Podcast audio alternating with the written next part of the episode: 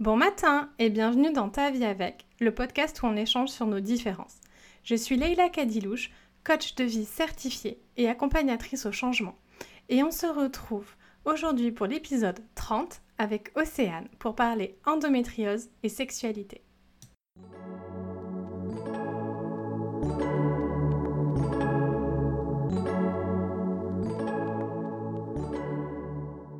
Bonjour Océane.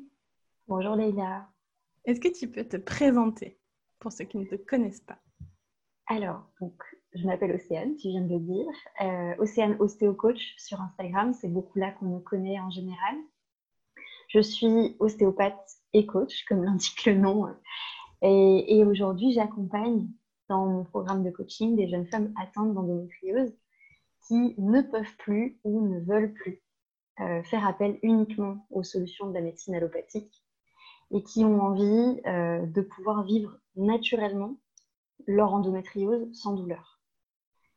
Avec un petit aspect, euh, qui est plus que petit d'ailleurs, sur l'alimentation, puisque en fait, les personnes que j'emmène en coaching avec moi sont des personnes qui ont développé une relation un petit peu tricky à la nourriture et qui en fait sont dans des systèmes où elles se restreignent avec le régime anti-inflammatoire, elles, se, elles résistent, elles résistent, et puis ensuite elles, craquent, et du coup, il n'y a plus aucun moment en fait de l'alimentation qui devient un plaisir, c'est que de la contrainte, des réflexions, et puis en fait elles ne savent pas comment avoir des réels résultats, parce que comme il y a un peu un fonctionnement en dents de scie, eh bien, euh, elles ont réellement besoin de quelqu'un qui va les aider à mettre en place cette alimentation anti-inflammatoire de façon sereine.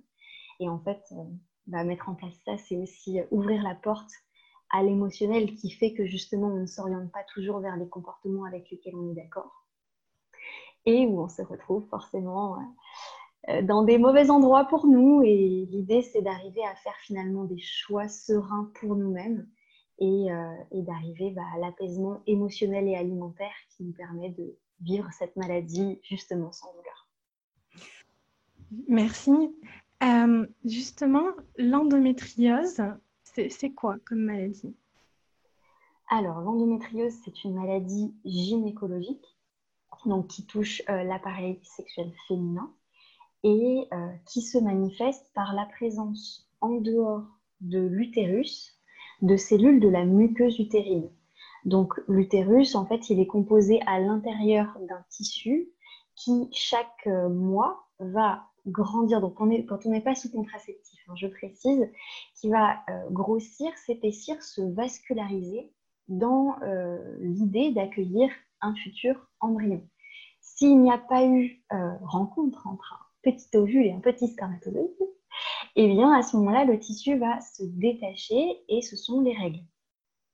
Sauf que dans l'endométriose, en fait, ce tissu-là, on n'a pas encore d'ailleurs trop les raisons pour lesquels ça se produit, mais il va se retrouver en dehors de la cavité utérine. Donc, euh, il peut être euh, dans les trompes, euh, sur les ovaires, il peut être carrément en dehors de l'utérus, donc au niveau de ce qui est proche, donc de la vessie, du côlon. Il y a des cas d'endométriose où en fait ça va monter. on a des cas d'endométriose pulmonaire, très rarement d'endométriose cérébrale. Et le truc, c'est que ces cellules, elles répondent toujours aux hormones. Donc chaque mois, elles vont également saigner et le saignement va provoquer une inflammation. Et cette inflammation, évidemment, va créer des douleurs. Pas que, il y a beaucoup de douleurs qui sont créées par d'autres facteurs, mais voilà, c'est des grandes lignes. Est-ce que tu sais à quel point c'est répandu? Parce que pendant longtemps, on n'a pas beaucoup parlé de l'endométriose et j'ai l'impression que. Alors, c'est peut-être parce que c'est peut-être un biais par rapport au milieu dans lequel je gravite, mais qu'on en parle de, de, plus en plus, enfin que les soignants, en tout cas, sont de plus en plus au courant, c'est moins, dit, c'est dans votre tête.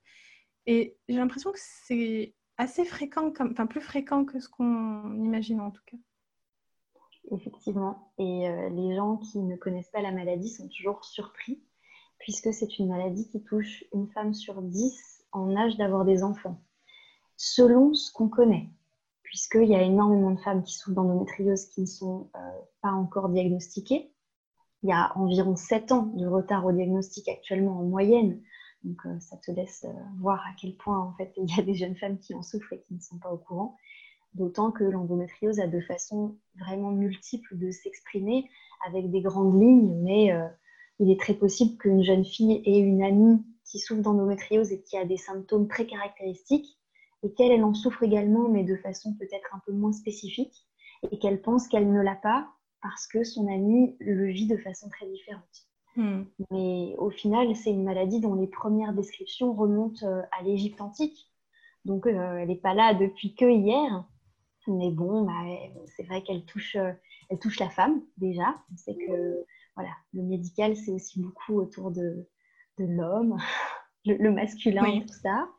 Et puis, euh, bah, ça touche évidemment les règles qui, pendant longtemps, et même encore euh, aujourd'hui, hein, on se bat aussi euh, pour ça, ça a été un tabou. Donc, mm. voilà. Oui, aussi. Donc, c'est une maladie qui a de multiples symptômes. Mais un des plus connus, c'est la douleur. C'est une maladie extrêmement euh, douloureuse. moi, j'ai de l'endométriose. je sais que ça tu peut... connais. voilà, extrêmement euh, douloureux. Euh, et c'est comme ça touche l'appareil reproducteur féminin, on peut se douter que du coup, ça a une incidence sur la sexualité. c'est quoi, selon toi, les la principale euh, incidence que ça a sur la, sur la sexualité ah, C'est une vaste question. Je dirais que si tu veux, ça va avoir un impact sur euh, la confiance en soi, en fait. C'est-à-dire que la confiance en soi et la confiance en son couple, en fait, puisque quand on est en couple, on a ce, besoin bah, de se retrouver aussi autour de, de ça autour du, sexe, qui est une activité, bah, à mon sens, après ça reste mon avis, mais euh, très importante dans un couple. Et euh, l'endométriose, ça affecte tellement d'aspects dans la vie d'une jeune femme, la douleur, la fatigue, euh, l'aspect émotionnel, parce que l'endométriose peut être un point d'arrêt aussi dans, dans, la vie, sur l'activité professionnelle, sur les envies de voyage, sur voilà, un panel d'aspects. Et en fait, quand on vit ça euh, au niveau de la sexualité, que ce soit d'ailleurs en couple ou pas en couple, eh bien, on a cet aspect qui n'est plus dans le plaisir. Parce que bah, notre zone aussi, qui est censée refléter euh, et, procurer du plaisir, eh bien, en fait, elle est associée à de la douleur, à une maladie, à de la souffrance. Et euh, ça peut être difficile pour une jeune femme de, d'aller chercher autre chose et de réinstaurer des sensations euh, agréables et, d'avoir tout simplement envie en fait. Mm. J'imagine qu'il doit y avoir une, appréhension de, de, la douleur aussi, puisque comme tu le dis, la, zone est associée à la douleur. Euh, c'est pas parce qu'on a de l'endométriose qu'on a forcément des rapports euh, douloureux, mais j'imagine qu'il doit y avoir une... Enfin, quand on a des douleurs, moi en tout cas, il y avait une appréhension d'avoir des. C'est pas à l'utérus l'endroit où j'ai le plus mal, mais quand on a des douleurs et que on, a une appréhension à avoir des douleurs aussi euh, en faisant l'amour, en faisant du sexe, en... comment euh, alors est-ce qu'on peut avoir une sexualité épanouie en souffrant d'endométriose? Un immense oui. Et oui, et ça passe par beaucoup de facteurs et ça dépend aussi de l'histoire, enfin, d'où on en est avec notre histoire. C'est vrai qu'il y, a, voilà, il y a beaucoup, beaucoup d'aspects qui rentrent en jeu. Je dirais déjà, sans parler de la maladie, il y a la connaissance de nous-mêmes et la confiance qu'on se fait, la vision de notre corps qu'on a. Euh, c'est-à-dire que, tout comme la douleur d'ailleurs, le plaisir, ça s'apprend. Toi, tu connais ça avec le côté neuro, etc. Et en fait, euh, une personne qui s'est très peu entraînée, entre guillemets, à ressentir du plaisir, à se connaître, euh, eh bien, en fait, si elle a des symptômes d'endométriose assez précoces et que du coup, les premiers rapports déjà, elle associe en fait les rapports à euh, beaucoup de douleur, eh bien, ça va en fait construire toute une symbolique autour de cet endroit où, quoi qu'il arrive, ça n'est pas agréable, on doit se forcer, entre guillemets, il faut faire plaisir. Il y a beaucoup de jeunes femmes pour qui, comme la confiance en soi n'est pas bien haute, eh bien on a peur. On a peur que l'autre nous laisse, nous quitte, que ce soit d'ailleurs pour une première fois ou que ce soit pour un conjoint avec lequel on est depuis longtemps. Voilà, après il y a le côté disons, reliées à la maladie directement, euh, les personnes qui ont des douleurs au rapport, il va y avoir une question de positionnement des lésions euh, qui, selon le placement, en fait, vont pouvoir être pile à l'endroit où, à la pénétration, eh ben, on va venir en contact. Donc, c'est sûr que là, euh, il y, a même des indications chirurgicales spécifiques qui peuvent être données pour ça, parce que ça, empoisonne vraiment la vie de la jeune femme. Après, moi, ce que je vois avec euh, mon expérience d'ostéopathe, c'est que euh, c'est finalement peu de fois le cas. Ça arrive pour des endométrioses digestives qui sont placées ou euh, voilà entre le vagin et le système digestif, mais sinon, en fait, c'est une question d'inflammation et de répartition des tensions. C'est-à-dire que le corps en fait cherche à toujours tout équilibrer. Il n'aime pas quand il y a un point qui souffre et le reste qui n'équilibre pas. Donc, il essaye de faire une sorte de mouvement global et on se retrouve parfois avec des tensions et des douleurs qui sont là parce que le corps essaie de s'adapter et non pas parce qu'il y a spécifiquement une lésion. Hmm. Donc, si on a une approche globale, si on traite l'inflammation par le biais de l'émotionnel, de l'alimentation, du mouvement euh, et d'une activité qui restaure une bonne circulation, on peut très bien euh, ne plus du tout souffrir de douleurs au rapport euh, sans qu'il y ait intervention d'un placement de lésion compliqué. Mm. Je comprends.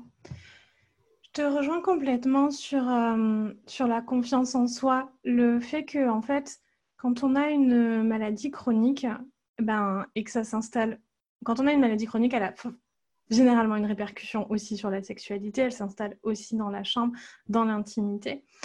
Et, et du coup, ça instaure encore, ah, encore un truc que je peux pas faire comme avant, ou je peux plus faire, ou je peux pas faire comme j'imaginais que je voudrais faire, ou, voilà.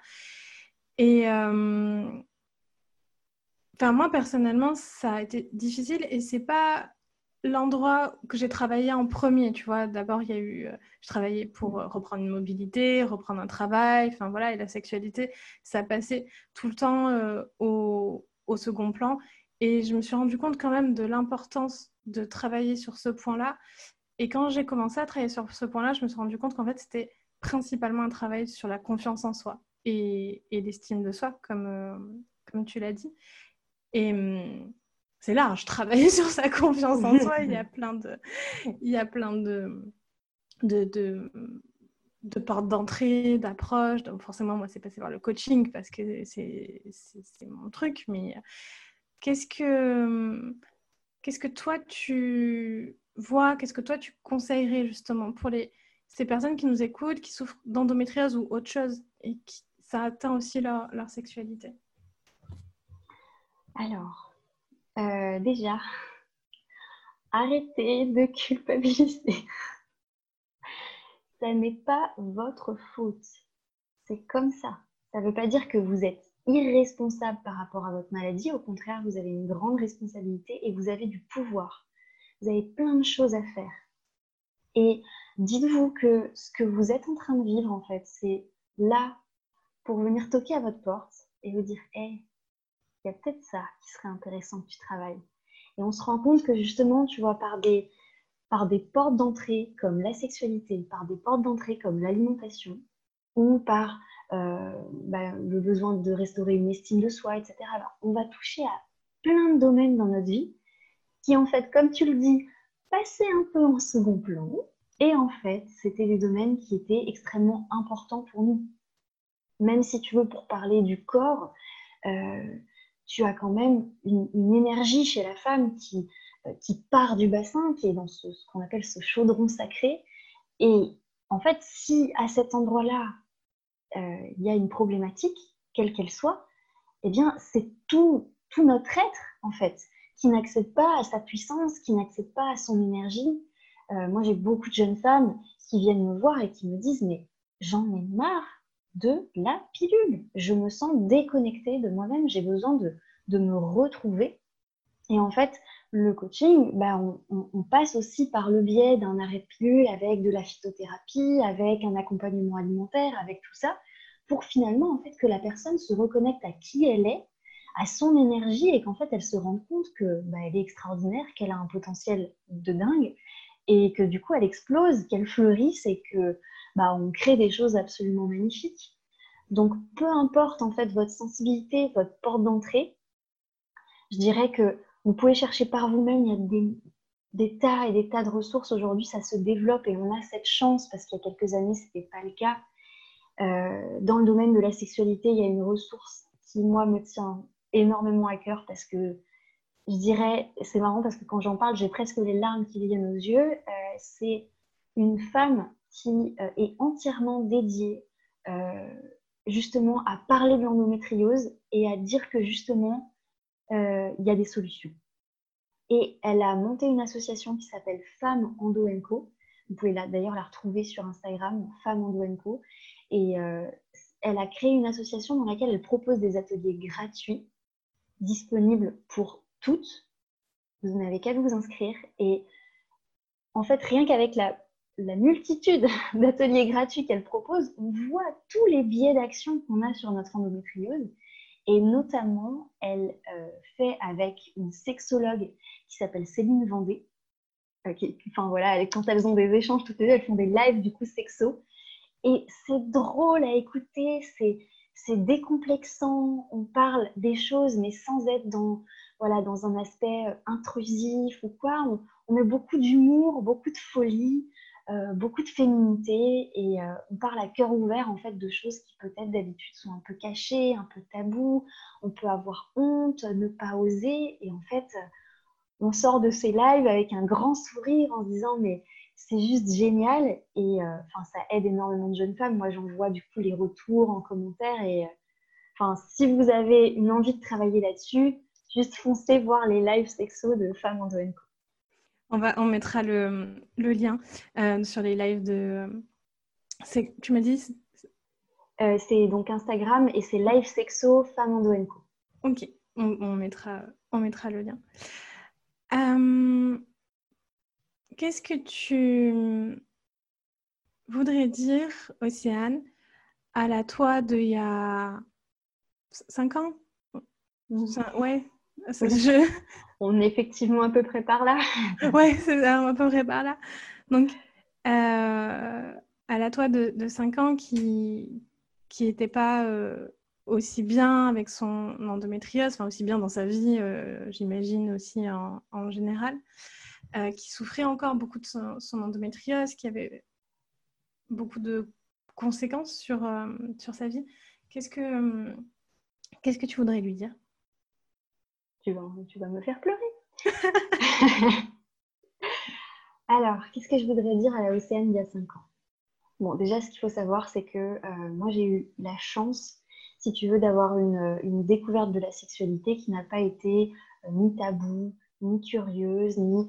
Euh, j'ai toujours aimé le corps humain. Pas pour rien que j'ai fini en ostéopathie, hein, voilà.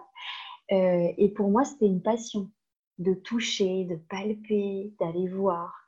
Et donc, si tu veux, j'avais la chance d'avoir un bon accès euh, au plaisir déjà avant que euh, les douleurs d'endométriose ne deviennent telles que, que ça me génère des soucis. Et à l'époque où ça m'a vraiment posé souci dans ma vie, j'étais en couple avec, euh, bah, avec une, magnifique, une magnifique personne. voilà, un homme avec lequel je veux me marier, voilà, faut le dire. Et cette personne, elle m'a euh, apporté énormément. Mais ce que j'aimerais dire à la Océane d'il y a 5 ans, c'est que bah, cet homme, il avait une sensibilité, il a une sensibilité, et que euh, bah, il fallait que peut-être moi aussi je puisse me prendre en main, et que je puisse me dire que bah, il n'était pas ma peluche. Même si bah, voilà, je ne compte pas, je ne compte pas les soirs où je me suis endormie en pleurant de douleur dans ses bras. Ça a duré des années. Il y a eu toute la période pour moi du coup de troubles du comportement alimentaire qui était ma seule façon de réduire mes douleurs, la seule que je connaissais à l'époque. Il m'a totalement accompagnée dans cette démarche. Et mon déclic, c'est lui qui me l'a donné. Parce qu'un jour, à force, en fait, j'avais été opérée et l'opération chez moi n'avait pas du tout marché. Ça m'avait mis dans des, dans des douleurs. Enfin, vraiment, voilà, quand je repense à cette période de ma vie, c'était une période euh, très, très sombre. Voilà, 2018, c'est pas, pas un grand cru pour, pour moi. Et, euh, et, en fait, à cette époque-là, du coup, bah, on n'avait plus, on plus de contact.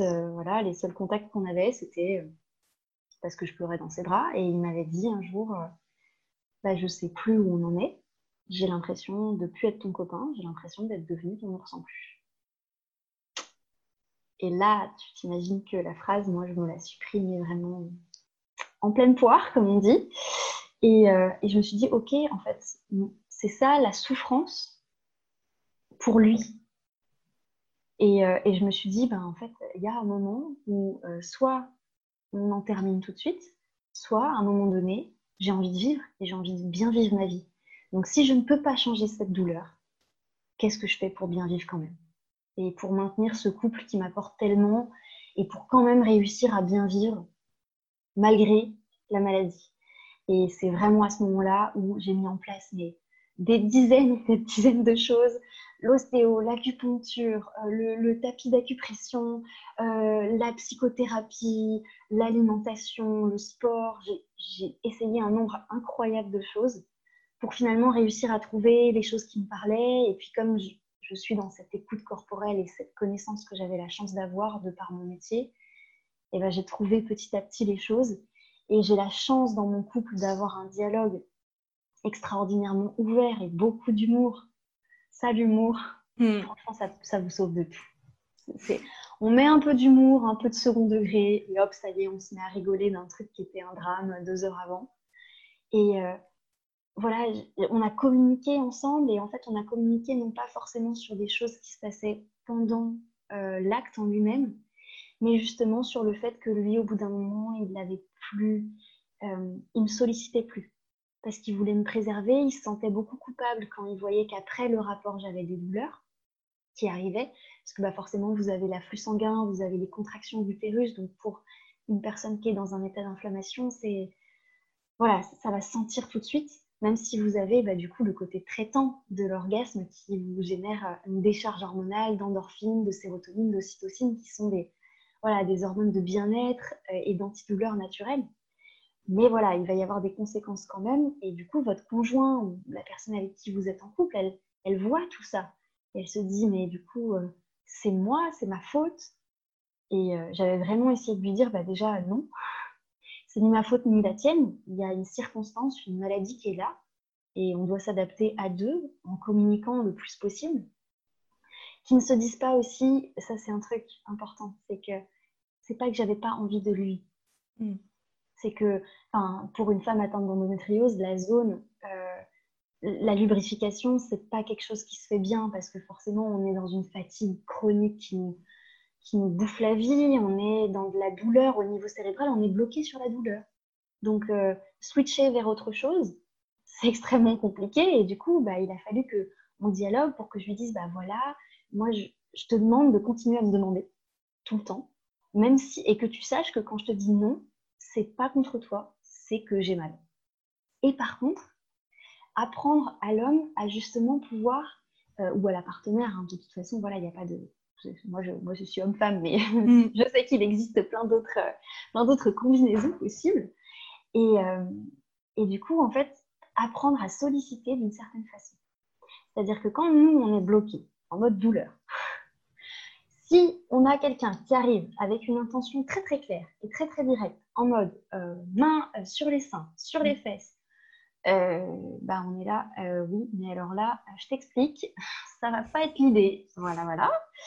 Alors que arriver avec un bisou dans le cou, un câlin, voilà, embrasser de façon un petit peu langoureuse, sans imposer quoi que ce soit, mais en suggérant, eh ben, il peut y avoir en fait tout de suite le cerveau qui va passer dans un autre mode et en fait on se rend compte que bien sûr on a envie. C'est juste qu'il faut passer le côté on est branché sur notre douleur. Mm. Et, c'est très juste ce que tu dis, et c'est vraiment une rééducation euh, du cerveau. Ça fait partie euh, des nouvelles rééducations du cerveau, il y a un switch à faire. Et hum, pour les personnes qui sont en couple, c'est là toute l'importance de la communication dans le, le, couple. Et comme on peut très bien aussi dire à son ou sa partenaire, euh, tu m'excites, j'ai très envie de toi, mais là j'ai trop mal en fait. Mais la personne, euh, elle se sentira considérée, se sentira aimée, se sentira désirée. Et ça ne crée pas les mêmes dynamiques euh, de couple, de couple par la suite. quoi. Sûr. Merci Océane pour ton partage, tes expériences, ton apport théorique. c'est très précieux et je pense que ça va aider beaucoup de personnes. Merci beaucoup. Je suis ravie d'avoir passé ce moment-là avec toi en tout cas.